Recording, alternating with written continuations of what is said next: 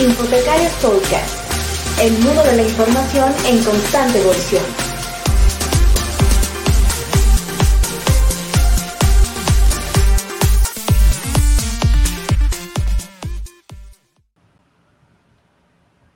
No sé si están, están escuchando a Saúl, yo no lo oigo. No, Vemos no que hablas.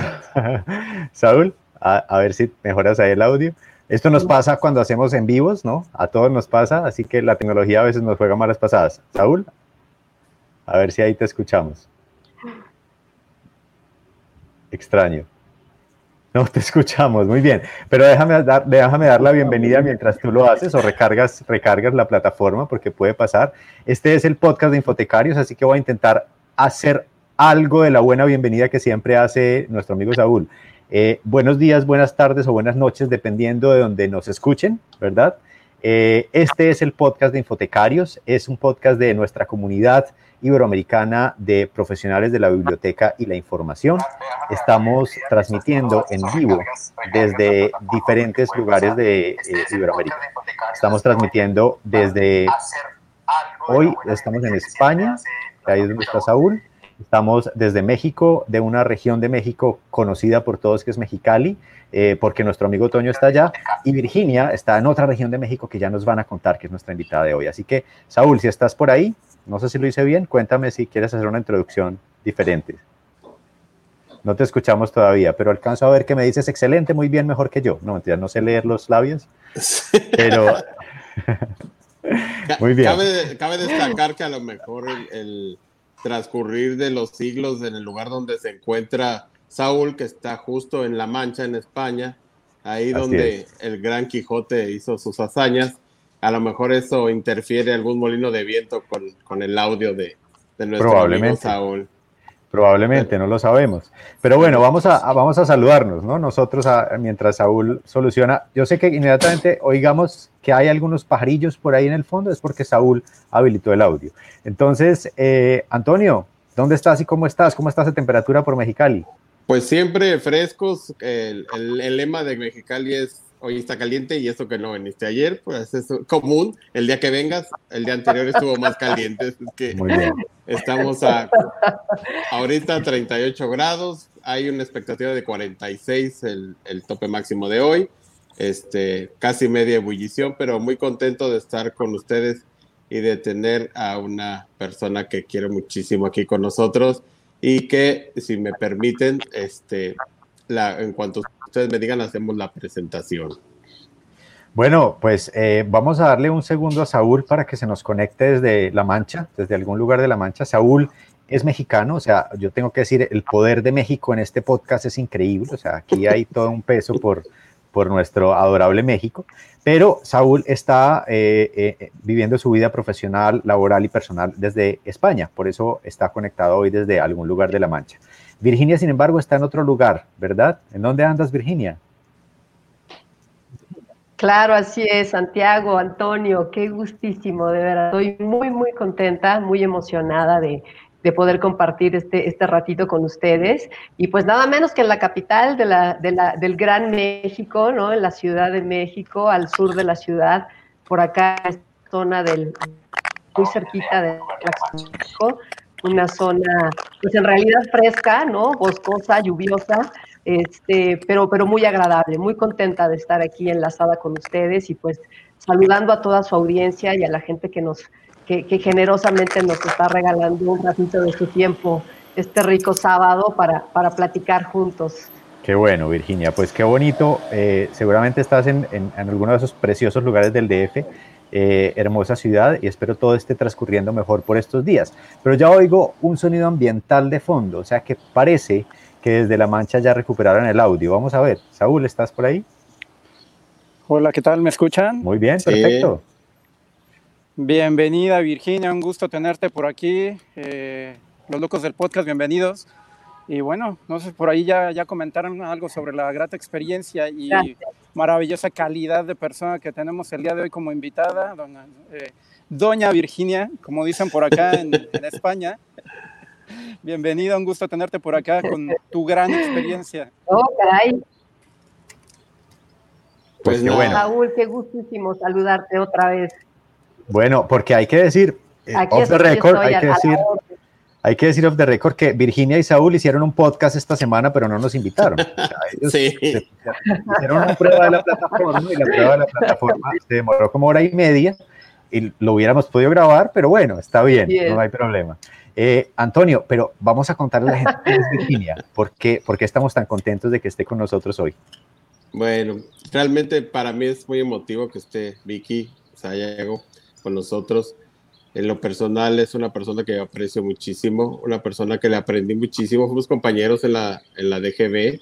Ella era subdirectora de normatividad en la Dirección General de Bibliotecas y nada más se encargaba de la operación y la logística de todos los congresos nacionales de bibliotecas que se daban cada año, obviamente con un equipazo que tenía ella ahí, pero realmente la que lidiaba, batallaba con gobernadores y con los directivos y con los bibliotecarios era Vicky.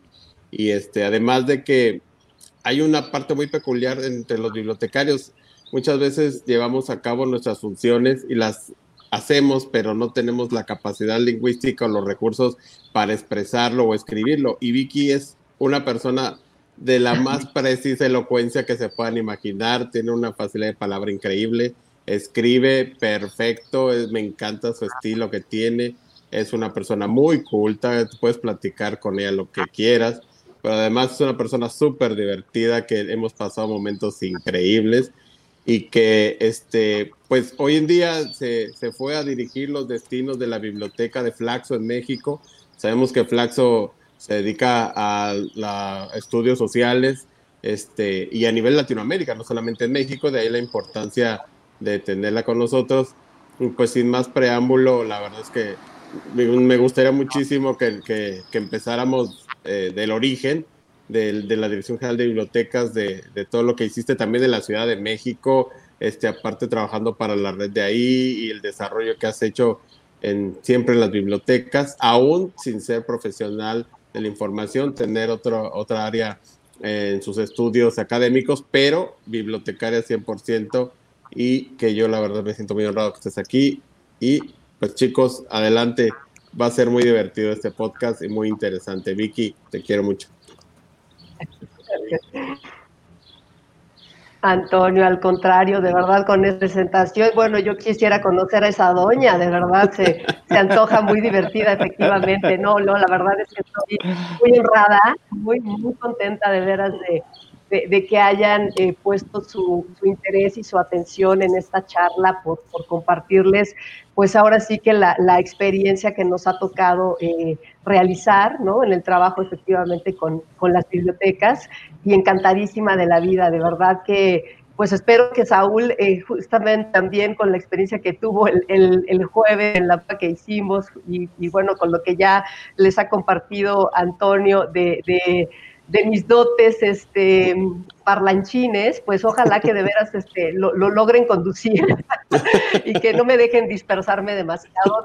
Soy, muy profusa en eso, entonces eh, de entrada yo quisiera también ya empezar a preguntarles montones de cosas, por eso es que el, jueves eh, Saúl y yo nos extendimos mucho porque le decía, bueno, yo quisiera saber cómo les ha ido con este espacio, y me he echado un vistazo y de veras que hay cosas formidables, seguramente están llenos de aventuras, de experiencias, de anécdotas, de personalidades un montón de retos, ¿no? Y tropiezos que seguramente este trabajo implica, porque además lo, tienen, además de todo lo que hacen, por supuesto, también en sus funciones como, como profesionales de, de la información y de las bibliotecas.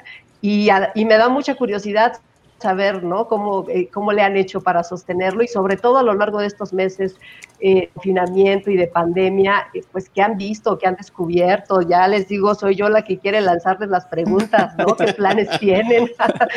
Pero la realidad es que sí, me gustaría hacerles una pregunta importante para poder iniciar nuestra conversación, que es, ya un poquito lo, lo, lo estábamos hablando hace unos minutos antes de salir al aire qué expectativas tienen de esta charla, ¿no? ¿Cómo puedo ayudarles a ampliar sus dudas? Este, creo que en eso me, puedo dar a la tarea.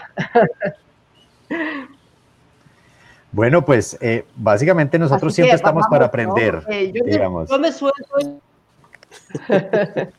Siempre estamos para aprender. Aquí, aquí eso es lo que, lo que hacemos y aprender con amigos, ¿no? Eh, eh, que eso es lo, lo, bonito de este podcast y lo bonito creo que de nuestro blog. Nosotros eh, no sé qué vamos a hacer para celebrar los 10 años. Saúl, estamos próximos a los 10 años. Esperamos que no nos tome en cuarentena. pero celebramos es con amigos, Virginia, y por eso queremos aprender. Queremos aprender de ti, queremos aprender de los que están conectados. Ya de hecho hay gente que nos está saludando y quiero aprovechar esta pausa mientras, mientras em, los van llegando más personas, porque normalmente tú sabes que los latinoamericanos nos demoramos unos 15 minutos en llegar a cualquier reunión o a cualquier lugar al que nos inviten. Pues bueno, ahí eh, nos está saludando. Tantito. Así es.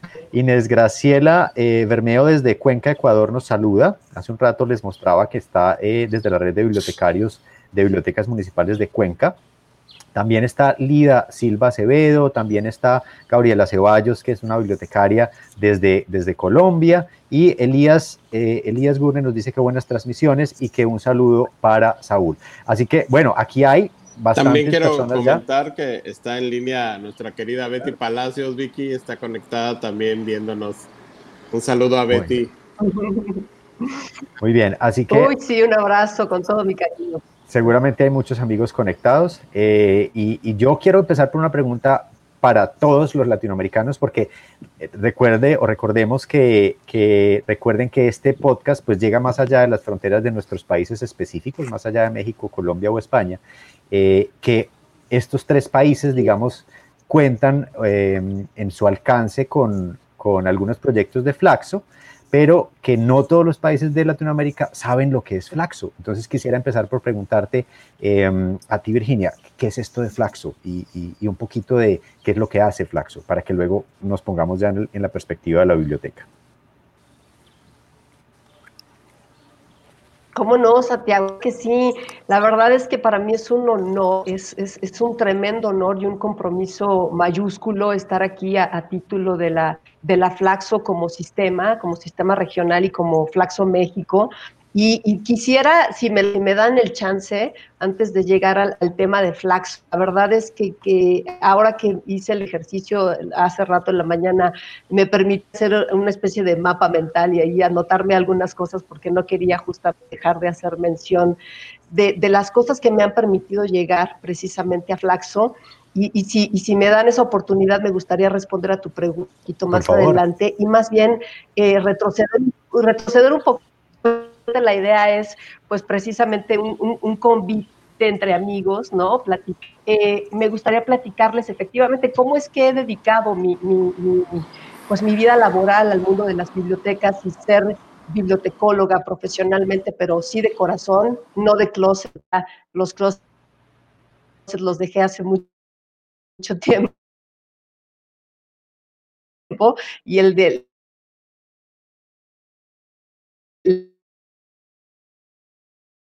de bibliotecaria es una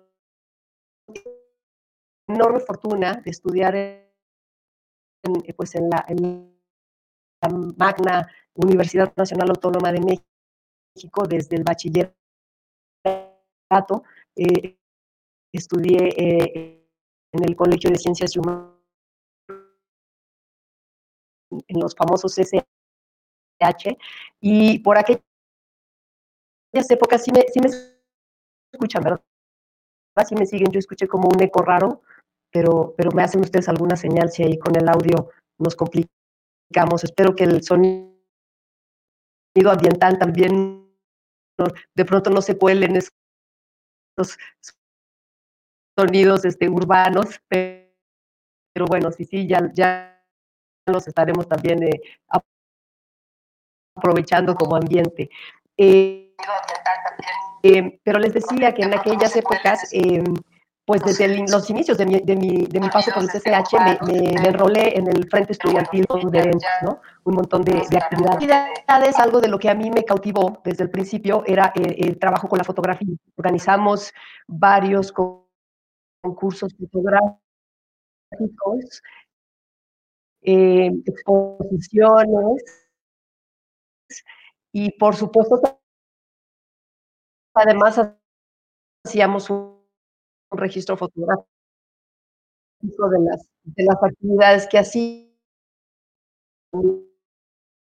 A mí esa parte me, me gustó muchísimo y siempre estuve muy metida en esa parte, de modo que cuando tocó terminar el, el CCH y elegir esa gran decisión dental, ¿no? De, de, de qué estudiar. Eh, yo sabía, para, para, ese momento tenía muy claro que quería hacer algo con la fotografía. En algún momento me sentí muy clara de querer ser fotógrafa. Después me pregunté si el fotoperiodismo, pero no me, no me terminaba de convencer la idea. Y justamente en la biblioteca de, del CCH buscando esa vocación profesional, revisando un carreras de la UNAM, me encontré con la opción de Escuela Nacional de Artes Plásticas de la UNAM, la famosa ENAP, entrañable y muy, muy querida en mi vida, la ENAP, y pues me decidí, ¿no? ¿no? Incursioné en eso justamente porque el planteamiento, a diferencia de Vicky. la comunicación, eh, hablaba de un proyecto más enfocado a esta parte cursiva, de la fotografía. Y bueno, pues la verdad es que fue una maravillosa, ¿no? Eh, recordaba hace rato en la mañana mis clases de dibujo al, al, al, al puro estilo este, de San Carlos, ¿no? En, con, con, modelos eh, de carne y hueso al desnudo, ¿no? Este, el dibujo nunca fue tampoco uno de mis grandes talentos, pero lo disfruté mucho una, una faceta de, de, pues, de expresión, ¿no? Pero lo que sí, pues definitivamente fue que me atrapó, pues fue la fotografía, ¿no? Mis, mis clases de fotografía, las expediciones, el trabajo en cuarto oscuro, nuestro formato. ¿Sí? ¿Lo que escucho? Este, parece que tenemos un problemita de, de, con tu audio, amiga. Creo que tu internet anda un poquito mal. No sé si tengas otras páginas. Sí, de pronto, yo cre creemos que es tu conexión la que nos está fallando. Tu conexión parece que tiene eh, un inconveniente. Entonces te, te voy a pedir, eh, Virginia, que si tienes abiertas otras conexiones, otras pestañas, eh, las cierres porque parece que es tu conexión la que nos está poniendo inconveniente. También los escucho muy cortado. Sí, eh, si ustedes nos están oyendo en vivo, saben que esta transmisión, estas transmisiones pueden tener estos problemas. Eh, en este momento Virginia parece que tiene algún problema de conectividad eh, desde su hogar. Todos trabajamos con nuestras conexiones en casa, eh, así que les pedimos excusas. Sí, Virginia seguramente Efectivamente, me parece que eso era nos ahí, va a ayudar ya a... Pero no sé si me escuchan a, mejor. Bueno, ahora te escuchamos un poco mejor, en efecto, Virginia. Sí, claro. Mira, Sí, pensaba que era mi conexión. No, yo, eh, yo también hice un par de pruebas para verificarlo y, y- Gracias. y llegué a la conclusión de que se trataba de la conexión de Virginia, pero alcanzamos a oír parcialmente el, el bonito relato, llegamos hasta la, hasta la Escuela de Artes, eh, pero si quieres contarnos un poco más, continúa, por favor, para que, para que sigamos escuchando la historia. Muchas gracias, Santiago. Gracias, qué amable. Bueno, pues bueno, efectivamente, eh, esa, esa, e- ese paso por la ENAP me dejó muy claro el, el potencial que había del, del trabajo con la fotografía, pero más ¿no? Eh, eh, como registro, la parte de la fotografía como evento social, ¿no? Y esa parte fue la que me inicialmente con eh, fototecas y archivos fotográficos. Tuve también el enorme privilegio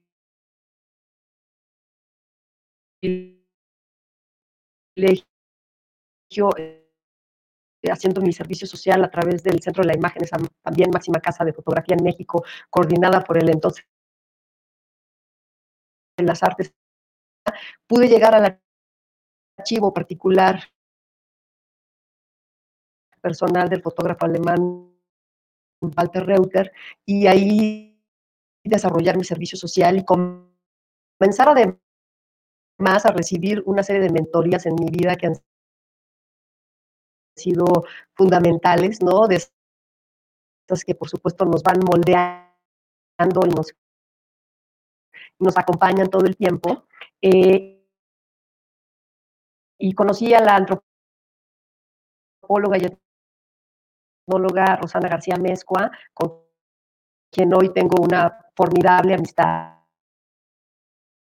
Y, y, y, bueno, pues fue, es, ha sido una de mis grandes mentoras, ¿no? El trabajo con ella me permitió empezar a involucrar toda la, la parte eh, multidisciplinaria de la antropología, ¿no? De la, de la antropología no solamente social desde, la, desde el punto de vista etnográfico, sino audiovisual, precisamente, ¿no? El, poder que tiene finalmente eh, la imagen, ¿no? Como, como un documento social y nos dimos a de trabajar con el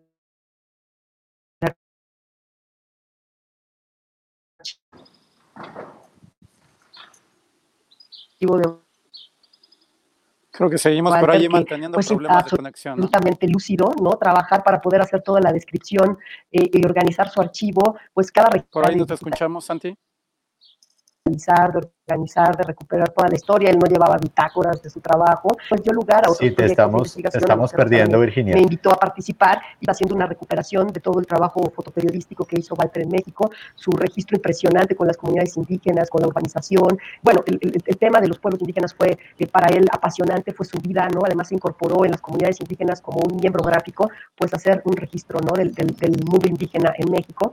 Y hicimos una recuperación de, de todo su trabajo fotoperiodista, ¿no? En, hoy, nosotros, mañana y siempre, que suena a, a, a título de, de, poema, ¿no? De canción.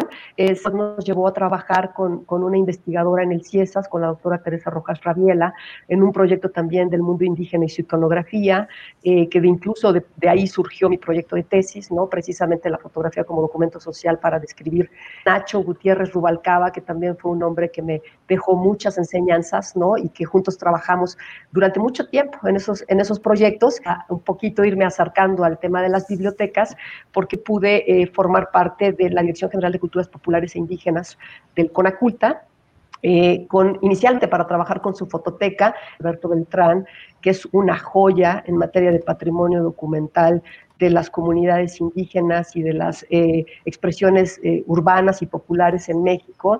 Tiene una fototeca impresionante, una biblioteca, una fonoteca, biblioteca, hemeroteca, pensarla desde clasificar, catalogar eh, todo el proyecto de automatización, ¿no? Me hizo acercarme mucho con la Dirección General de Bibliotecas del CONACU. Eh, nos, nos, ayudaron ¿no? a, a, a poder organizar la biblioteca y el trabajo además riquísimo que implicaba eh, trabajar con, con, tantos soportes, era un reto impresionante porque cada registro fonográfico en, en las comunidades indígenas no, no, solamente es música producida, acabada, ¿no? son registros etnográficos ¿no? de, pues, de un montón de manifestaciones, de, de fiestas, de ritos, eh, que nos tocaba trabajar con eh, muchos especialistas ¿no? para poder hacer eh, ese trabajo de organización y documentación. Por aquellos años en México se empezó a trabajar en, en, las propuestas de las normas mexicanas para la catalogación de acervos sonoros y audiovisuales, un trabajo colegiado entre muchísimas instituciones y pues nos tocó estar ahí porque el acervo justamente del, del, centro Alberto Beltrán pues era un referente también y lo tomamos como, como pues justamente un, un, muestreo para que a partir de ahí pudiéramos tomar como ejemplo pues todo lo que implicaba poder tener eh, técnicamente y normativamente todos los protocolos para poder eh, pues hacer toda una plantilla de descripción eh, catalográfica para esos acervos. Y bueno, no se diga con la biblioteca, fue un trabajo maravilloso ahí, he cultivado muchas de mis más grandes amistades que pues en su momento fueron justamente esas mentorías, ¿no? Aquí conectada justamente que ya te mandaba un, un abrazo eh, eh, Betty Palacios que te conocí, nos conocimos posteriormente en la DGB, pero antes, pues bueno, eh, sociólogas, antropólogas, musicólogas, comunicadoras, ¿no? Este, nublamos Carolina de la Rosa, Carlos Plasencia, que fue mi jefe, que también fue un hombre pues dedicado a toda esta cuestión de las culturas eh, populares, ¿no? En México. Y bueno, trabajar con el Museo de Culturas Populares que está en el centro de Coyoacán, en el corazón de Coyoacán, también fue una experiencia magnífica que ahora lo veo en retrospectiva porque también nos implicaba eh, como centro de información y documentación, pues mucho de la investigación que implicaba el montaje de cada gran exposición que, que, en sus buenos tiempos el Museo de Culturas Populares eh, montó en sus salas. Y, bueno, pues incluso el, el, trabajo con las piezas museográficas, era un trabajo muy rico y muy interdisciplinario, ¿no? El que, el que estuvimos haciendo por esos años pero el, el, tema de la biblioteca fue el que me, implicó evidentemente el mayor reto, ¿no? Por todo lo que implicaba organizarla y automatizarla. Y, y, pues así fue como empecé a apasionarme por, por el mundo de bibliotecas y después de casi un sexenio de colaborar con, con Culturas Populares, tuve la oportunidad de irme al gobierno de la Ciudad de México con un proyecto de la naciente Secretaría de Educación de la Ciudad de México no, no la SEP, no la federal, sino la local, que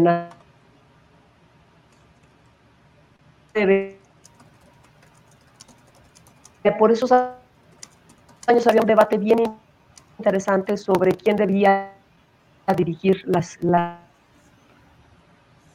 públicas de la Ciudad de México.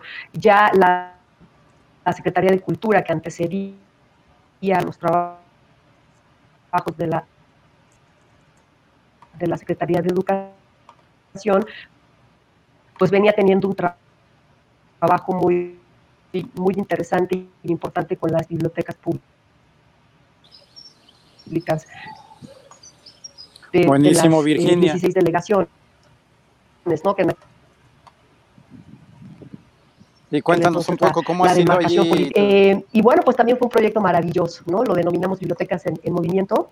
Eh, por el lema que tenía por esos años el gobierno local de, de, la, de la, capital en movimiento bibliotecas de la Ciudad de México, eh, para pues obviamente poderlas articular, aunque tenían un la DGB, ¿sí? Si te escuchas, Saúl, perdóname. Como parece que tenemos un retraso del audio por, por los problemas de, de conectividad, pero eso nos pasa. Y, ese, ese, y ese trabajo fue bien interesante. No te preocupes. Saúl, eh, no, Saúl tenía una pregunta para ti, Virginia, pero no sé cuál, cuál era. Yo simplemente quité el video porque tal vez que mejora un poco así la conexión, pero aquí sigo. Ahí me reconocen por mi peinado. En la fotico ahí la puse para que me reconozcan. ¿listo? Aquí estoy de fondo, de back office hoy. Pero Saúl tenía una pregunta para ti. Adelante, Saúl. Claro, eh, sí, yo he visto que te has desarrollado ampliamente en el área de bibliotecas públicas. Como bien mencionaba Toño, eh, has trabajado muy fuertemente en el desarrollo de congresos. Eh, ¿Cómo ha sido esa experiencia? ¿Qué le puedes compartir a la gente que nos ve como buenas prácticas en ese proceso de aprendizaje que has, que has tenido a lo largo de todos estos años de trabajo? Sí, Saúl, gracias. No, pues esto fue una experiencia también muy formativa, ¿no? La verdad que que además de esfuerzos eh, enormemente colaborativos, ¿no? Me parece que las bibliotecas públicas son son siempre espacios absolutamente vivos, ¿no? Con una capacidad de, de, de, justamente hacer coincidir a la, a la, comunidad, ¿no? En muchos sentidos. Y los congresos tenían el propósito, eh, bueno, que en, en, la Ciudad de México también los hicimos, ¿no? Hicimos un primer encuentro de bibliotecas públicas de la Ciudad de México e incluso establecimos un congreso permanente de bibliotecarios para justamente vincularlos, ¿no? A todos los bibliotecarios de las 16 delegaciones, eran más de 400 bibliotecas eh, por las 16 delegaciones, de modo que el trabajo eh, eh, conjunto era, era, era bastante intenso. Y, y justamente logramos eh, hacer el anteproyecto de ley de bibliotecas de la Ciudad de México para que finalmente formaran parte de la Secretaría de Educación de la ciudad y a través de esa figura pudieran formar parte de la Red Nacional de Bibliotecas Públicas del, CONACULTA, de la, de la, DGB, del CONACULTA. Y, pues ese fue también mi trampolín para efectivamente llegar a la DGB, a esta subdivisión que hace un ratito recordaba Antonio y que fue donde tuvimos oportunidad de conocernos precisamente en la organización de los congresos, ¿no? Eh, y que, y que en ese trabajo fue, fue maravilloso, ¿no? Era la posibilidad de que las bibliotecas de todo el país, que además estamos hablando de la red de bibliotecas públicas más grande de Latinoamérica, ¿no? 7.500 y tantas bibliotecas hay en, en, en, el territorio mexicano, ¿no? En 92, 90 y tantos por ciento de los municipios de todo el país están cubiertos con al menos una biblioteca pública municipal, regional, central, eh, y la verdad es que la capacidad de, trabajo que se puede hacer con las bibliotecas eh, públicas en esas zonas no urbanas es impresionante. Ahí es muy palpable el impacto que, el trabajo bibliotecario, no más allá, por supuesto, los libros, la lectura, pero más allá de eso, eh, justamente la labor bibliotecaria es muy notorio cómo se puede palpar en la calidad de vida de las personas. Y los congresos nos servían muchísimo para poder conocer esas realidades precisamente y articular a los bibliotecarios entre sí, pues para el desarrollo de un trabajo eh, conjunto y que además la DGB pudiera también tener insumos constantemente para poder estar pues implementando su política ¿no? de, de apoyo a toda la red y, y, era un trabajo extenuante, ¿no? Teníamos que organizarlo un año antes y bueno, en Mancuerna con Beatriz Palacios, con García Nava, con Lourdes López, Javier Castrejón, un montón de gente que, que había detrás de la organización de esos eventos. Eh, todos ellos también hoy grandísimos y queridísimos amigos, amigas. Eh, hicimos año con año estos congresos de forma consecutiva y eran un agasajo. Digo, después de sufrirla, porque bueno, este, Betty y yo las pasábamos de veras este, bien complicadas, porque aunque había un equipo muy grande, en realidad en nuestras manos y en nuestras espaldas este, recaía absolutamente toda la organización, desde el programa, las actividades, los panelistas, la feria de expositores, ¿no? los proveedores, la, locación, la sede, efectivamente trabajar con los gobiernos de los estados, que con cada gobierno estatal era una aventura completamente diferente, ¿no? Este, Algún día era, era un trabajo de veras muy intenso. Sí, hay que hacerlo, porque de veras que sí, pasamos muchas cosas, ¿no? De, cancelaciones de última hora, cambiar de sede, de que el conferencista magistral no llegara, de, bueno, cantidad de cosas que se viven. El, el, evento eh, tiene muchos momentos. Vicky, pero además que lo planeas un año antes, lo, lo inauguras ¿no? Pero además de, la, de tu experiencia operativa y organizadora, a mí me, gusta también el área editorial que, que, llegaste a manejar ahí en la DGB. Se, la, publicación y pues sí, la inclusión de todos los artículos, la formación de la, de la revista El Bibliotecario, que es una revista que todas las bibliotecas públicas tienen en su colección, este, la colección completa del bibliotecario, que tiene muchos años haciéndose. Me gustaría que nos contaras cómo fue esa experiencia tuya en el área editorial en cuanto a la creación de la revista El Bibliotecario, que también gracias a tu apoyo tuve la oportunidad de participar en ella y este y que para mí era algo muy bueno como medida de comunicación interna para la red nacional de bibliotecas. Así es, no, bueno, también ese fue un, trayecto maravilloso, ¿no? Muy, muy formativo. El, el mundo editorial es todo un mundo también eh, impresionante, ¿no? Y bueno, la revista El Bibliotecario, que ya cuando a mí me tocó incorporarme al proyecto, ya tenía una larga trayectoria también, y fue también un desafío muy grande, ¿no? Porque en conjunto con los congresos, con la normatividad y el programa editorial, que, también Biblioteca, la DGB tuvo durante muchos años también un programa y un, proyecto editorial, una línea editorial también muy importante, ¿no? Eh, la revista lo era, ¿no? De comunicación interna para toda la red y, también, pues bueno, el trabajo editorial es, es eh, muy laborioso, ¿no? Y es todo un arte. Es que yo le de decir que aprendí, creo que tuve la oportunidad de experimentarlo, ¿no? De experimentarlo. Eh, muy acompañada, por supuesto, del trabajo de, de, todo, de todo este equipo, eh, para poder hacerlo posible, porque de igual manera, pues había que eh, definir los temas, su ponderación, su estructura, la selección de imagen, ¿no? el cuidado de la edición, su distribución, eh, y lo mismo, ¿no? Había que estar gestionando con mucha anticipación las colaboraciones porque pues no había de por medio el pago de esas colaboraciones, todas esas colaboraciones emanaban de la propia red, ¿no? De, bibliotecas, pero también de un montón de gente alrededor del mundo de las de las bibliotecas, ¿no? Muchos escritores, ¿no? Mucha gente haciendo fomento de la lectura, muchísima gente también desde el mundo artístico y cultural, ¿no? Vinculado todo el tiempo con las bibliotecas, porque hay que acordarnos que las bibliotecas públicas, segurísimo que no solamente en México, son en muchos casos, eh, decía yo hace rato, no solamente el acceso a los libros y a la lectura, en muchas regiones y en muchas comunidades es el punto de encuentro para, eh, eh, para poder tener la opción y, la posibilidad de acceso a manifestaciones como el cine, como el teatro, como la música a través de conciertos, como infinidad de talleres en donde la gente se forma eh, para muchos oficios, ¿no?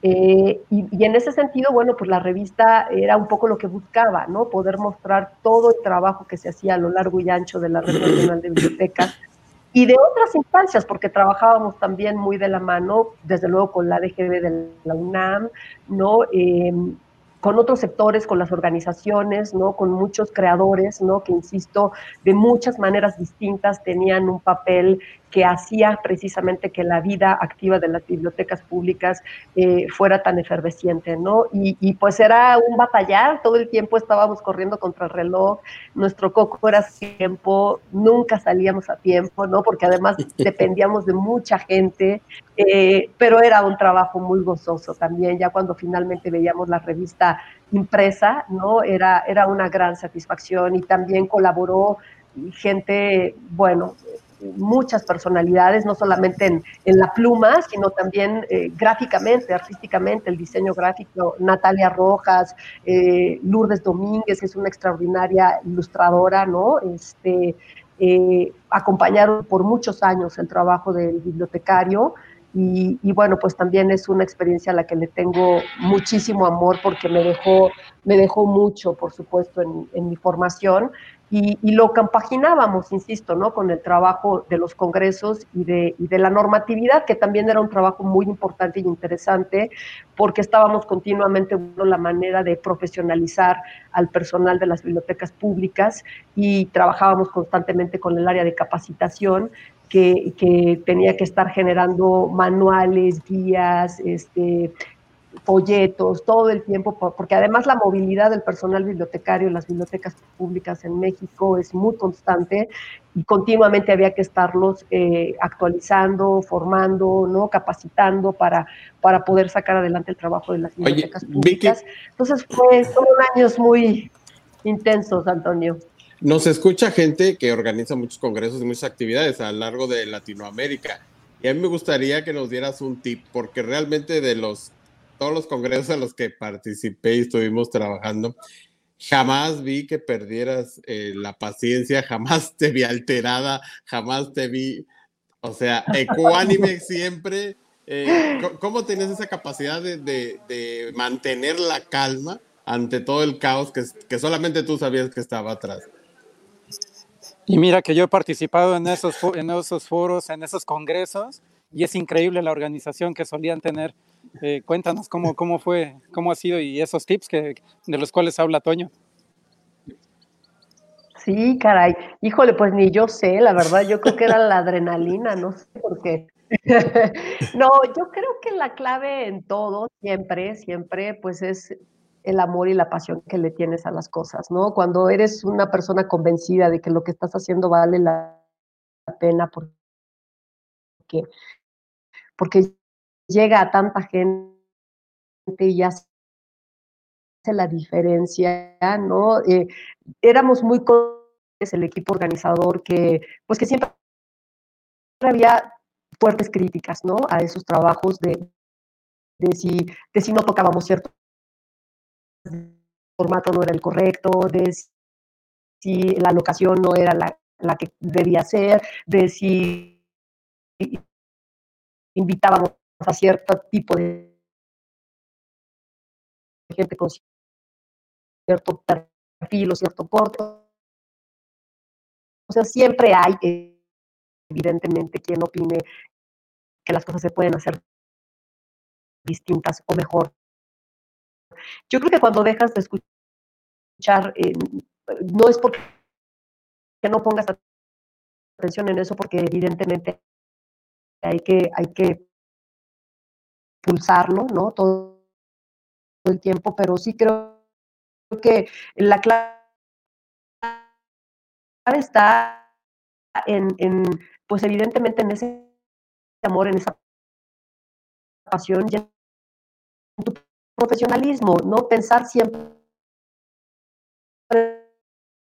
claro que cuando tú vas efectivamente a un evento, es muy grato cuando te das cuenta que, que hubo detrás, ¿no?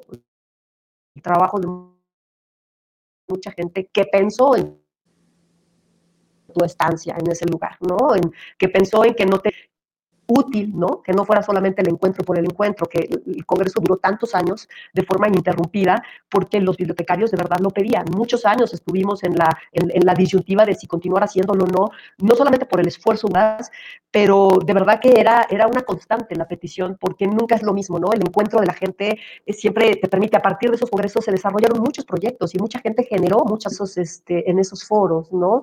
Y no perder la calma, pues es complicado, ¿no? Este, sí la perdíamos, la verdad ¿verdad? Este, y, y, pero bueno, pues no toca más que sacarlo adelante y afrontarlo porque además, este, eh, no, no, hay de otra, ¿no? Y la verdad es que pues procurábamos que fuera más, y además el de oportunidad en todo el preview y en, en, el durante y en el después, pues también este, siempre fuimos muy agasajadas, la verdad es que siempre la anfitrionía de los estados era maravillosa, ¿no?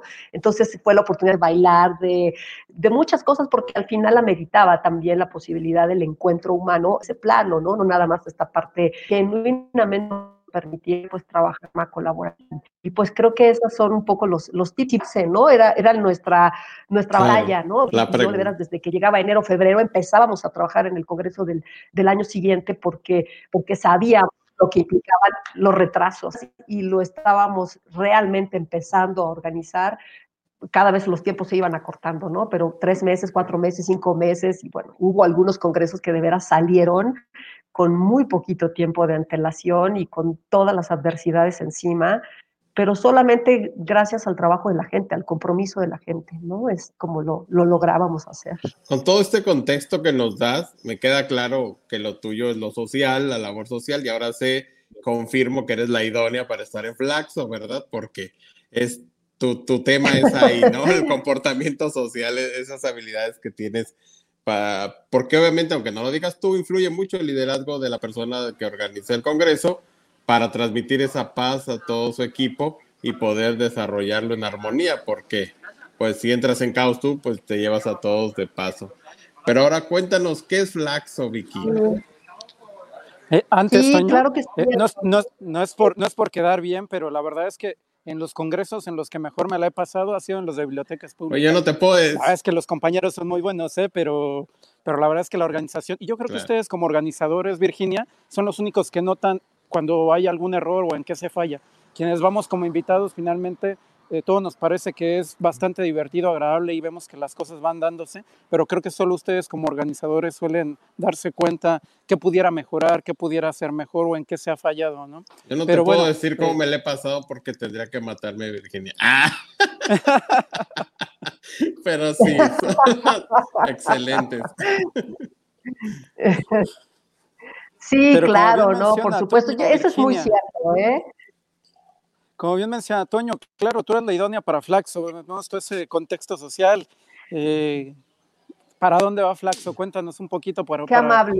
para aprovechar no, un poquito no el tiempo. No estoy muy segura de, decir realmente idónea, pero sí, pero sí tengo esa, esa, esa enorme compromiso, ¿no? Esa, esa pasión y ese amor que, que, por eso quise compartirles un poquito desde, desde, desde antaño la elección de mi profesión y como porque ha estado marcada por esta parte antropológica, social, comunicativa. Me parece que las bibliotecas son por excelencia excelencia un medio de comunicación eh, y lo, como lo son el medio editorial, como lo son la organización de los congresos, como lo es los esquemas de capacitación, me parece que todo está o, o generalmente cruzado por un tema de comunicación, ¿no? Y creo que eso ha sido lo que en el camino me ha, me ha permitido incursionar en estos, en estos espacios de trabajo y donde he podido, pues efectivamente, aportar aportar algo y, nada más antes de, brincar a Flaxo, eh, porque de verdad no pierdo ocasión porque creo que es algo muy creo que a veces damos por hecho que estas eh, iniciativas y proyectos se conocen y yo quisiera aprovechar el foro para decir que antes de irme de, de, culturas populares tuve el enorme privilegio de ser testigo y de alguna manera partícipe de uno de los proyectos también de Conaculta y de la Dirección General de Bibliotecas emblemáticas, que no pueden perdérselo, que fue la, conformación de la ciudad de la ciudad de los libros y la creación de las bibliotecas personales que tiene la eh, magnífica Biblioteca de México, que dicho sea de paso, pues es un referente bibliotecológico para México y Latinoamérica, eh, no solamente como infraestructura eh, no físico como, como histórico, que además es también de movimientos históricos de la historia de México importantes, eh, su recinto formidable, pero no pueden perderse las bibliotecas personales de, la Biblioteca de México, eh, la José Luis Martínez, la Lichu Macero, Jaime García Terrés, eh, eh, Antonio Castro y por supuesto Carlos Monsiváis, ¿no? que recientemente estaba eh, pues ya muy rápidamente cumpliéndose años luctuosos de, de la pérdida del, del, esa experiencia eh, de no solamente de intervención arquitectónica que se le hizo a la biblioteca, todo lo que implicó estudiar, analizar ese proyecto. Eh, nosotros tuvimos la enorme fortuna, yo tuve la enorme fortuna de tener todos esos años, casi 10 años de mi paso por la DGB, mis oficinas, estas bibliotecas eh, son un espacio maravilloso que ojalá tan pronto pase el confinamiento y tengan la oportunidad de estar en la Ciudad de México, no se lo pierdan y las conozcan y busquen a Javier, pues dar unas visitas guiadas Excelente. también este, de agasajo. Así es que eh, no se las pierdan y, y, y pues bueno, y, hace rato también quería yo hacer una mención porque de veras les, les tengo como en ese, en ese tema, a Julio Sepp que... y a Robert Endín Gamboa, que justamente en mi paso por el proyecto de, de, bibliotecas en movimiento de la Ciudad de México, también fueron mentores increíbles, ¿no? Para todo el trabajo de bibliotecarios de la Ciudad de México, y no podía quedarme sin nombrarlos y sin un abrazo con todo mi corazón, porque son gente que ha, que ha, ido justamente siendo esta parte de mi formación alternativa, ¿no? Mis, mis grandes... En ese tema de que mencionas de la Ciudadela, sí, la, la, Ciudad de los Libros, nos podríamos llevar a otro programa, porque hubo mucha polémica, yo también siento que fue un excelente no te, trabajo. No te escucho. ¿No me escuchas? ¿Ya me escuchas mejor? Es que creo que tu conectividad sí. está un poquito atrás. Sí. Este, pero comentaba sí, que ese ya, tema nos puede llevar a, a, sacar otro programa completo, porque sí fue una, un proyecto muy ambicioso, se le invirtió mucho dinero, pero creo que sí nos hacía falta en México tener una biblioteca así, que sí la merecía la Ciudadela, y, y el foro polivalente que también está ahí, y la sala débiles visuales, la librería de Ducal, que es una maravilla también. Es un proyecto hermoso, es viajar en el tiempo y creo que para mí en lo particular, ¿verdad? Mi opinión, eh, independientemente de la inversión que, que, se, que se hizo, era necesaria y era justa y, y de verdad, pues creo que no había habido esa renovación en cuanto a los acervos, en darle un sentido de pertenencia y de identidad a estas colecciones que pues no, no podrían ser mejores, fueron inmejorables de las que se tienen. Y cada una de las salas tiene su distinción. Eh, es un proyecto hermoso, ¿no? Aquí hay una pregunta de, de, Betty Palacios para ti, Vicky, que dice que ¿qué es lo más valioso? Sí, que la estoy viendo. Si le quieres contestar. Pues mira, híjole, claro que sí, pero es una lista muy larga, querida, pero te lo digo de veras de corazón, me ha dejado una Betty Palacios, una Antonio Rivas Mercado, una Lourdes López, una Ángeles Salazar, bueno, no, no acabaría yo de mencionar a tantísima gente, de verdad que es, eh, pues es esa es, es, lo que te deja, ¿no? Yo creo que he tenido la enorme fortuna de, forjar en cada una de mis experiencias de trabajo eh, lazos y vínculos humanos eh, súper significativos, entrañables, que me han enseñado todo lo que poquito, mucho que sé y que he podido ir desarrollando a lo largo de mi vida, lo, lo, he, extraído precisamente de la, de la gente que trabaja en las bibliotecas y que es un trabajo súper eh, honorable, súper noble, súper eh, entregado, me parece que es una, es, una, es una profesión que yo admiro y respeto profundamente y que, y que pues en la que he puesto todo mi corazón, que tengo ahí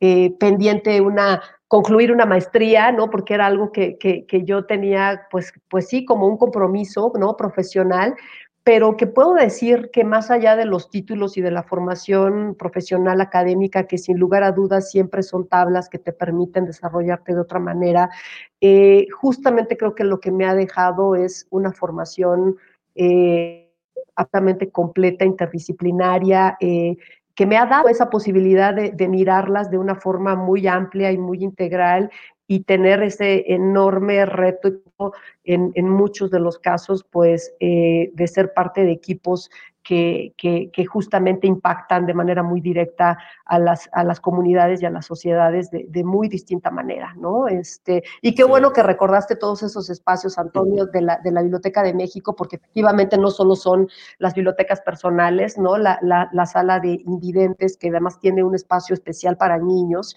que es de las, de las pocas, y creo que la primera, la única en, en México, eh, dedicada a, a, usuarios débiles visuales eh, infantiles, eh, es, es, un, es, también un espacio formidable, además con una tradición con la comunidad de, de, de, de, débiles visuales en México también muy importante. Y bueno, por Dios no se diga efectivamente el foro Antonieta Rivas Mercado, eh, que, viene, que te viene de las venas, Antonio, que también allí sucedido pues un montón de montajes, también nos vimos involucradas también mucho en esa actividad cultural de las bibliotecas, en, muchas veces, mucho tiempo, eh, alguno de los congresos lo organizamos organizamos ya en esta majestuosa biblioteca, ya en ese proyecto después de la intervención y, y, y pues ha sido espectacular ese trabajo, ¿no? Y, y, pues efectivamente eso es lo que me permitió en algún momento mirar la posibilidad de Flaxo como un espacio también de, de desarrollo, precisamente por tratarse de un espacio dedicado 100% al estudio y al trabajo de las ciencias sociales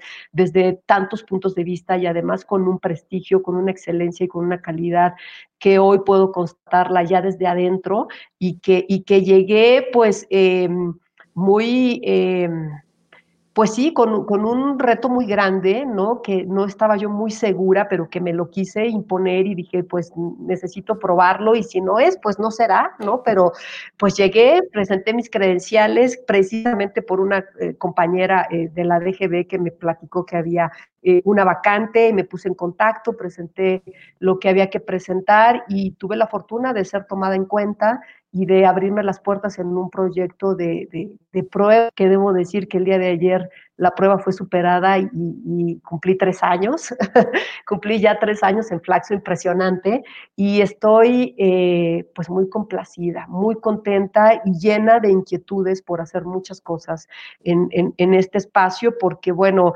efectivamente no dando por hecho que, que lo sabemos, eh, pues de manera muy, muy modesta y, seguramente con mucho que decir al respecto y que además quiero dejar este compromiso en el trayecto de la DGB, pero también ahora lo que platicaré de Flaxo, hay muchísima gente valiosísima, con una experiencia tremendamente amplia detrás de estos proyectos que a mí me encantaría ser el puente para ponerlos en contacto y que les inviten a platicarles también, que puedan tener una panorámica mucho más amplia de lo que yo ahora les estoy platicando, un poco salteadito, este, Así que bueno, pues yo, yo, estaré encantada de ponerles en contacto de mucha, con mucha de esta gente para que puedan platicarles, pero y, a, para hablar de Flaxo seguramente hay otras voces mucho más eh, expertas en la materia, pero yo trataré de hacerles una, una presentación también eh, eh, pues con mucha admiración, mucho respeto y mucho amor que le tengo a esta bellísima institución. Y bueno, Flaxo es un organismo, es un organismo internacional de carácter regional y autónomo Em, eh, que está constituido actualmente por 18 estados eh, miembros y tiene asentamiento en 16 sedes. Eh, Flaxo como sistema tiene ya 63 años, fue promovida su creación por la UNESCO en 1957 y geográficamente se fue expandiendo, como les comento, en estas 15 sedes que, además se dividen en, sedes académicas y o en programas, ¿no? Entre las, entre las sedes académicas está pues Flaxo Argentina, Flaxo Brasil, Chile, eh, Costa Rica, Ecuador, Guatemala y México, ¿no? Y está, por otro lado, las, las Flaxo como programas académicos, eh, Cuba, El Salvador, Panamá, em, Paraguay, República Dominicana, em, eh, digamos, todo este espectro latinoamericano y que, bueno, se, fundó como un espacio finalmente de conocimiento, de conocimiento nuevo en materia de las, de las ciencias sociales y un poco buscando ser el puente entre, entre el estudio de las ciencias sociales y la generación de políticas públicas para la, la atención y la solución de, de los eh, pues álgidos problemas sociales que atraviesan a nuestra entrañable Latinoamérica, no solamente de ahora, sino de, de, de, de, toda la vida. Y bueno, Flaxo México se crea por, por un acuerdo con gobierno mexicano, como sucede con todas las sedes, para expandir efectivamente esta capacidad de investigación y de docencia en el mundo de las ciencias sociales con enfoque particularmente latinoamericanista y se crea unos años después 75, eh, se, se instaura en México, y pues justamente estamos de manteles largos este año, en octubre eh, se cumplen 45 años de Daxo México y junto con ella pues prácticamente la, la biblioteca René Zabaleta Mercado, que también sus orígenes pues comenzó a funcionar siendo una prácticamente una biblioteca pues pequeña, una biblioteca de aula que comenzó con, con colecciones heredadas o donadas por Flaxo eh, Chile eh, y por eh, académicos y por intelectuales eh, científicos, sociales, que comenzaron a donar algunas de sus, de sus colecciones y, fue conformando la, biblioteca que pues ha tenido a bien instituirse al interior de, la Flaxo, este centro de investigación de excelencia que actualmente en el caso de la sede México, pues imparte estudios de posgrado eh, en, en dos eh, vertientes o en dos modalidades que son de dedicación exclusiva, que son estudios de posgrado, estudiantes que estudian de tiempo completo, becados a través del de, CONACYT, del Consejo Nacional para la, la, la, la Ciencia. Eh, y eh, la modalidad a distancia, los posgrados de educación a distancia, eh, eh, son, son las dos modalidades de estudios que tiene actualmente la, la Flaxo. Y la verdad es que es una institución, como ya les decía, de excelencia. Dados forman parte del, catálogo de, pos, de posgrados de excelencia del CONACYT, precisamente su cuerpo académico de investigación del Sistema Nacional de Investigadores de, de, del CONACYT. Y bueno, dentro de los temas eh, que se imparten y dentro de las líneas también de alguna manera de investigación, de estudios de, de, de, conocimiento que aborda el aflaxo, por ejemplo, en sus posgrados de dedicación exclusiva, eh, se imparte eh, eh, el doctorado en ciencias sociales, la maestría en ciencias sociales, la maestría en gobierno y asuntos públicos y la población y desarrollo. Y por el lado de la educación a distancia, eh, el modelo educativo de la Flaxo busca eh, la formación en la, la parte de sus eh, de investigadores especializados en el estudio de los problemas sociales eh, en Latinoamérica, mientras que eh, los posgrados de, pero más bien en la de la gestión de esos problemas de, esos problemas sociales en Latinoamérica. Y estos son, eh, por ejemplo, la maestría en políticas públicas comparadas, la maestría en derechos humanos y democracia, la maestría en políticas públicas y género, y hay dos especialidades, la especialidad en política y gestión educativa y la especialidad en política y gestión eh, energética y medioambiental. Y digamos que en medio ¿no? de este educativo donde por un lado y la docencia, pues en el corazón de esto está el trabajo de la René Zabaleta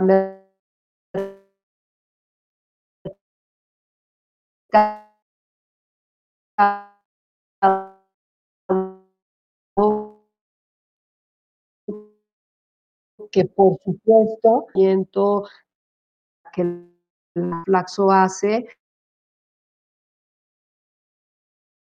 eh, eh, para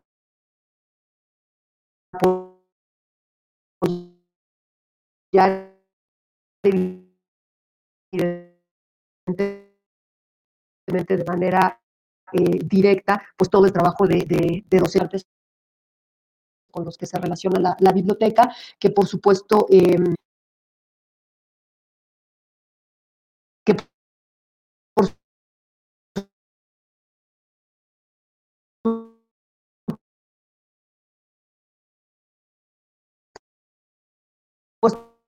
son el área de investigación que hace su cuerpo académico, ¿no? Es, que tiene la, la, la Flaxo, eh, que, año con año tiene todo un programa latinoamericano, se la revisó, que, que, re, que, recoge todos los resultados de investigación, tanto de académicos ya consagrados, como en el caso de Relaxo, eh, eh, los trabajos o los resultados de investigación de los, de los estudiantes de posgrado. Y bueno, pues nuestra biblioteca es un espacio eh, formidable, ¿no?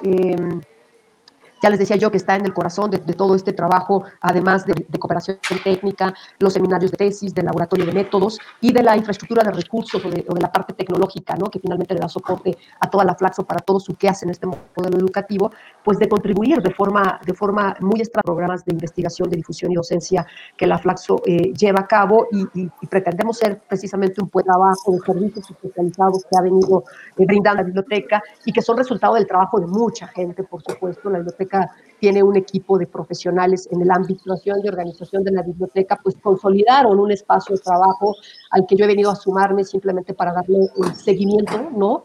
Eh, pues contamos con un eh, especializado, está organizado en 14 colecciones, tiene eh, cerca de 87 mil títulos y eh, poco más de 157 mil volúmenes, y eh, pues damos evidentemente los, los servicios no solamente tradicionales, confinamiento, y que desde marzo Justo. también estamos trabajando desde casa, pues hemos buscado la manera de seguir siendo un apoyo, ¿no? En, en, en, en digital, ¿no? A los, a los recursos que en bibliotecas eh, académicas especializadas, pues una parte importantísima es justamente el trabajo con, con, con y rigurosa que pues que es un gran reto en, cualquier biblioteca académica por, por la amplitud, eh, por, por la, el manejo que se requiere quiere, ¿no? En términos de habilidades para su aprovechamiento, pero también en la inversión económica que representa para cualquier institución.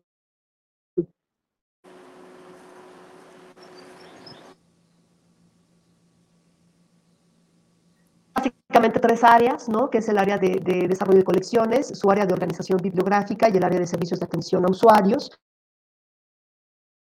Eh, estas tres áreas eh, pues tra trabajan de forma estrecha, coordinada, ¿no? Es un equipo de, de nueve co colaboradoras y, y, un colaborador, como, como, suele pasar en el gremio bibliotecario, pues mayormente femenino,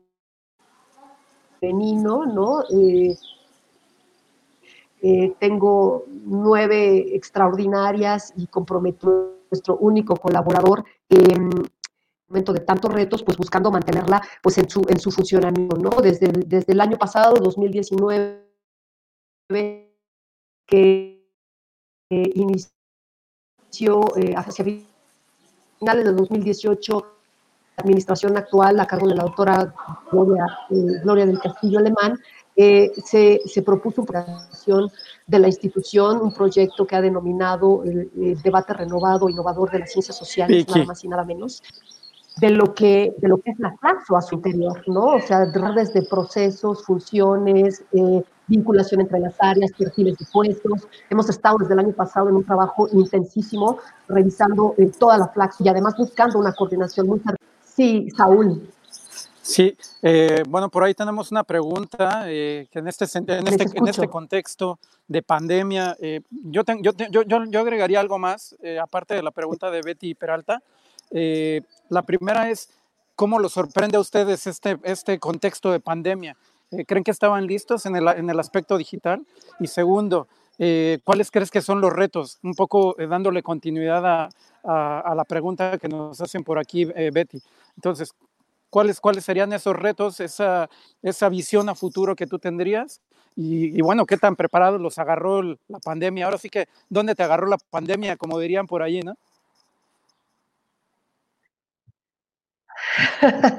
no, qué barbaridad, no. Ojalá hubiéramos estado preparados. Yo, yo me atrevo a decir que, que casi nadie, ¿no? ¿No? Yo creo que, que a nadie, en muchos ya lo tecnológico, ¿no? Humanamente, yo creo que, que, nos tomó de verdad por, sorpresa. No voy a decir la expresión que, que, tengo muy grabada de un muy buen amigo de cómo nos agarró la pandemia, pero, pero no preparados no nos agarró. Este, Betty Peralta, con la UNAM, que trabaja precisamente con archivos eh, musicales en la Escuela Nacional de Música, para que también te inviten, Betty, porque es, otra Betty, ¿no? Hay, hay, muchas Bettys en mi, en mi pero Betty Peralta es también una bibliotecóloga maravillosa que de verdad hace un trabajo estupendo con, con, todo lo que implica trabajar con las partituras. Y bueno, es un terreno también, eh, muchas de las cosas que yo ahora puedo conocer y entender medianamente del, trabajo técnico de las bibliotecas, se lo debo. Así que eh, muchas gracias por estar conectada, Betty, y gracias por tu pregunta. No tenemos fecha todavía para regresar a las actividades presenciales en, la Flaxo. Eh, eh, hemos tenido la, enorme ventaja de que nuestra eh, directiva eh, ha cuidado en extremo a toda la comunidad, tanto de estudiantes personal de la Flaxo y nos hemos mantenido, funcionando, operando con los proyectos en activo, eh, resguardando la salud y el bienestar de todos los integrantes de la Flaxo y no es la excepción en el caso de la biblioteca eh, que les decía yo que habíamos eh, eh,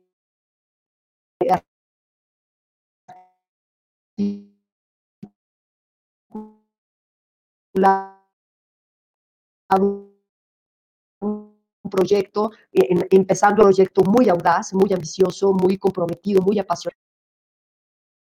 Mi actual director general, directora general, sino porque de veras estoy convencida que su trabajo ha sido verdaderamente comprometido y eh,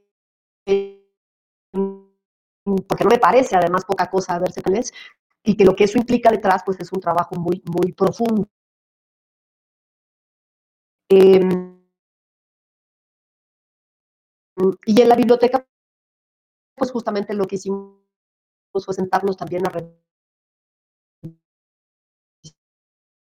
revisar como proyecto de biblioteca hacia dónde queríamos dirigirnos eh, en el presente y hacia los próximos años en la biblioteca. Y hemos esbozado pues, varios, varios, aspectos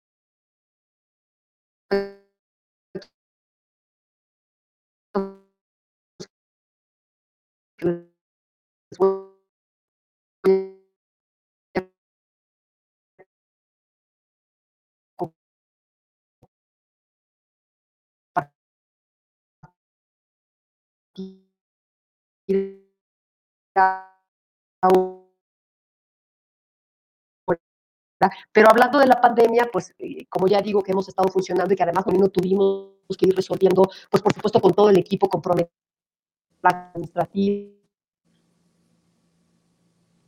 Vicky, ¿nos escuchas?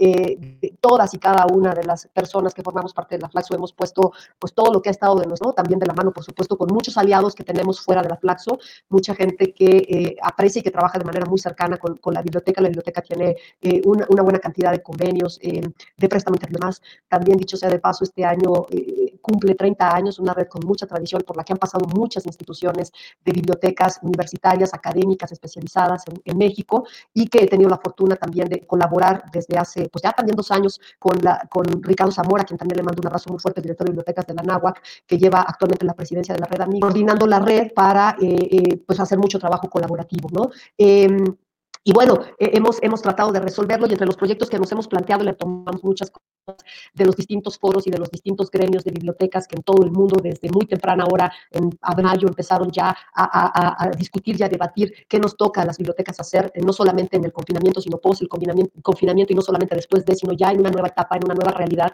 Eh, nosotros... ¿no? De, de, plantearnos esa reapertura y de plantearnos esos para el sistema Flaxo como apoyo para la investigación y la, y la docencia, ¿no? Excelente, Vicky, muchas gracias por, por tan completa. Y bueno, no sé si contestando las preguntas que me hacían dentro de estas medidas sanitarias, de los cambios necesarios que haremos en el uso de los espacios, las adecuaciones a los servicios que estén en circulación y los lineamientos para todo lo que vamos a seguir adquiriendo y tendremos que seguir adquiriendo materiales. Sí hemos ya diseñado ese plan, nos hemos basado mucho, por supuesto, en el y que por supuesto también hemos seguido muchos otros, ¿no? Los de la AMBAC, la Asociación Mexicana de Bibliotecarios, los del Colegio de Bibliotecarios de México, de la IFLA, por supuesto, hemos tratado de seguir todo, todo ese debate importante y, y hemos tratado justo de adecuar esas medidas a la realidad de la Flaxo y combinarlo un poco con nuestras estrategias para fortalecer la docencia y la investigación. ¿Nos escuchas, Vicky?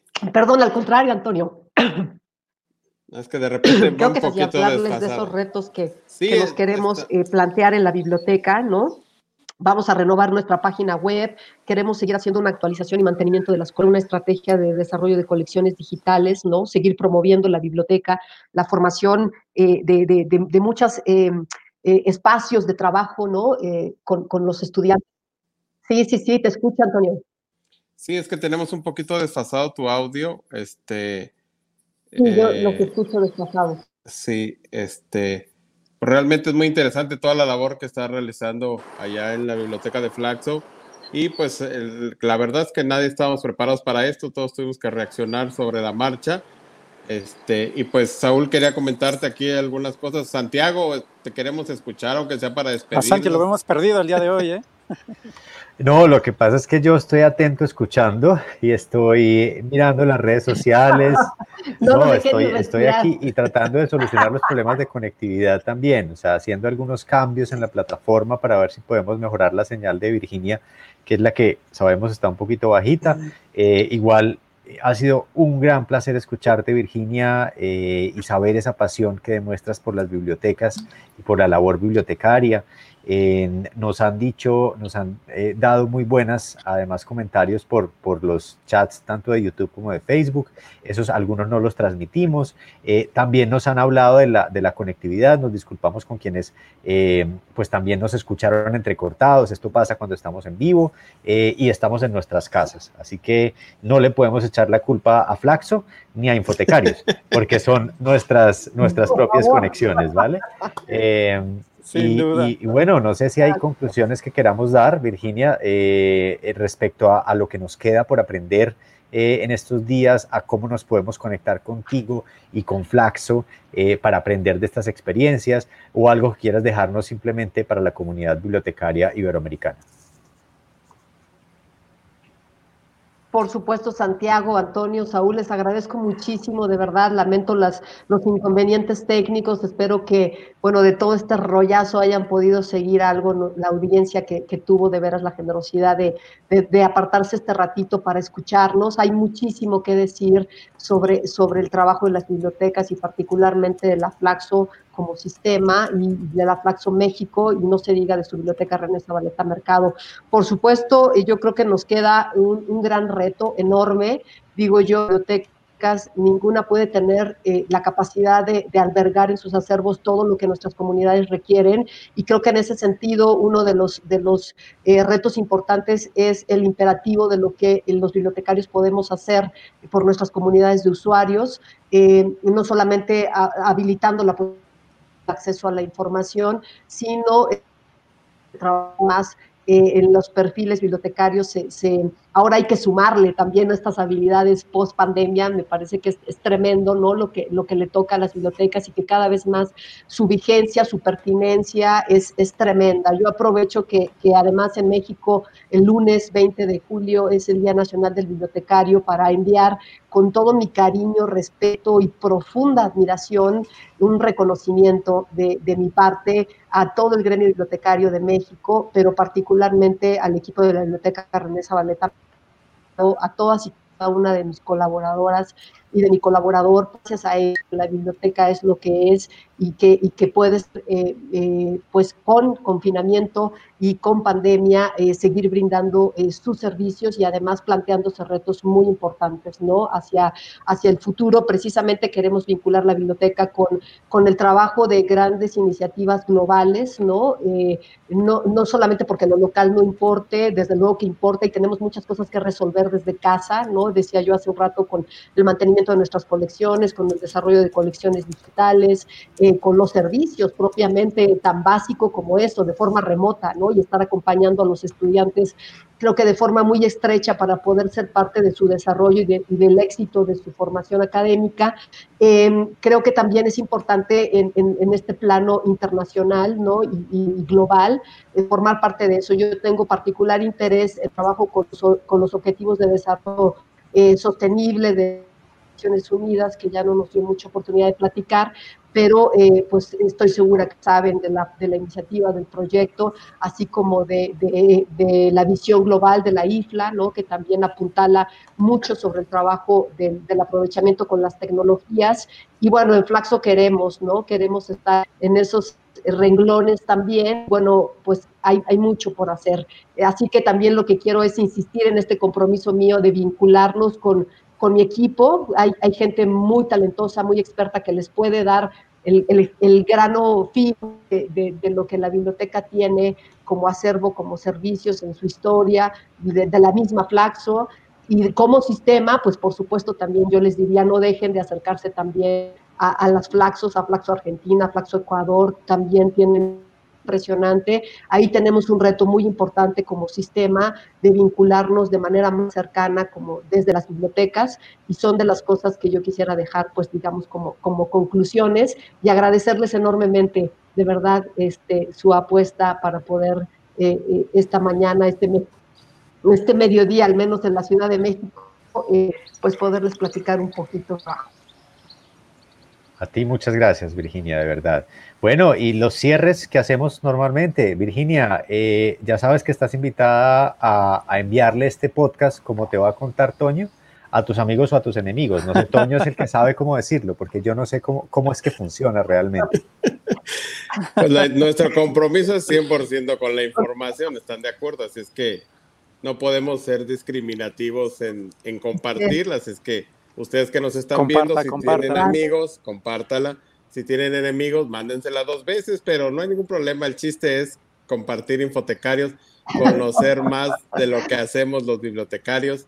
Y un placer, tú sabes, Vicky, este, no, no, no quiero ser reiterativo, pero tú sabes, amiga, que es un placer verte, escucharte, sentirte un poco más cerca y ya tendremos oportunidad de, echarnos esas pláticas tan a gusto. Este, como siempre, un placer, un honor que hayas estado aquí. Un saludo a Saúl, que de verdad no sabes cómo te envidio ya hasta oír llamado a misa, quiero entrar a esa iglesia ya. Sí, sí, no te preocupes, ¿eh? hasta religioso te vas a volver seguramente. Está hermoso el paisaje. No, bueno, agradecer a Virginia. Sí, sí, agradecer a Virginia. Ya vemos por ahí que has colocado la dirección de la biblioteca, biblioteca.flaxo.edu.mx, donde pueden eh, escribirles también ponerse en contacto también si tienes alguna cuenta de Twitter, redes sociales y demás, eh, para amplificar esta red colaborativa y networking. También si, si la tienes por ahí, compártenola. Y eh, bueno, pues agradecer por todo, por todo el tiempo. No me quiero despedir sin antes mencionar de igual manera una felicitación para todos los bibliotecarios en México. Ya viene el Día Nacional del Bibliotecario. A todos, absolutamente todos, hayan pasado por una formación universitaria o no, felicidades. Todos son bibliotecarios y bueno, felicitarlos por el excelente trabajo que llevan a cabo.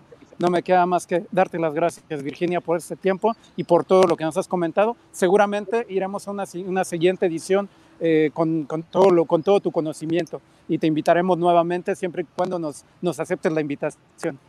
Y además quiero comprometerla aquí en vivo, ya no me interesa nada. Eh, Vicky escribe excelente y tenemos un portal de infotecarios, Vicky, donde hay publicación y, y pues le, me atrevo a invitarte en nombre de Saúl, que es el patrón, este, para que en el momento que quieras puedas publicar ahí en Infotecario. Realmente sería un placer leerte. Totalmente. Qué honor, Antonio, gracias. Ojalá, bueno, pues yo creo que las cosas que leíste mías siempre habían pasado por, por la corrección de, Betty Palacio, pero eh, por supuesto, claro que sí con todo gusto, desde luego que, estaremos muy de cerca y desde luego yo también, de verdad que aprovecho para felicitarlos porque este trabajo de este espacio también es, es formidable y, mantenerlo pues ya durante 10 años habla habla también de su enorme amor, cariño y pasión de ello. Así es que, pues que así siga. Por supuesto, voy a estar gustosa de, participar de muchas maneras. Insisto, de mandarles a mucha gente. Creo que, vale la pena que pueda estar en este foro compartiéndoles también su experiencia, ¿no? Y, agradezco muchísimo de veras a todos ustedes y insistir en mi agradecimiento, reconocimiento al al equipo de la biblioteca René Zabaleta Mercado. Hay mucho más que platicarles, esperemos tener ocasión para hacerlo.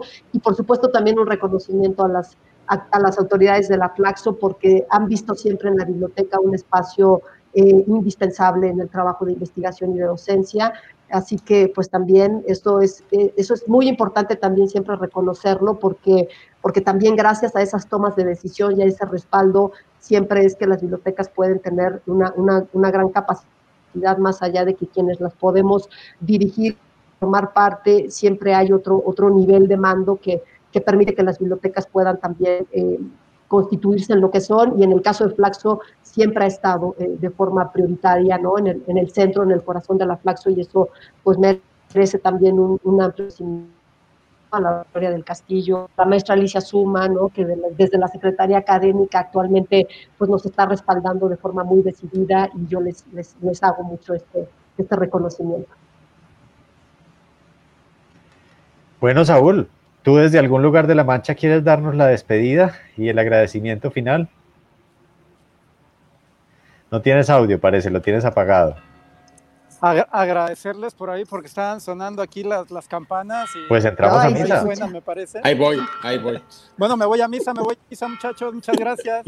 Eh, cerramos. No dejen de seguirnos por Infotecarios Podcast. El día de hoy me convierto en beato, me vuelvo a, me vuelvo a la religión católica nuevamente. bueno, un gusto, nos vemos en ocho días. A todos y hasta la siguiente. Chao, chao. En ocho días, a la misma hora, por estos canales, en YouTube. Cuídense mucho. Chao, chao. Hasta. Hipotecarios Podcast. El mundo de la información en constante evolución.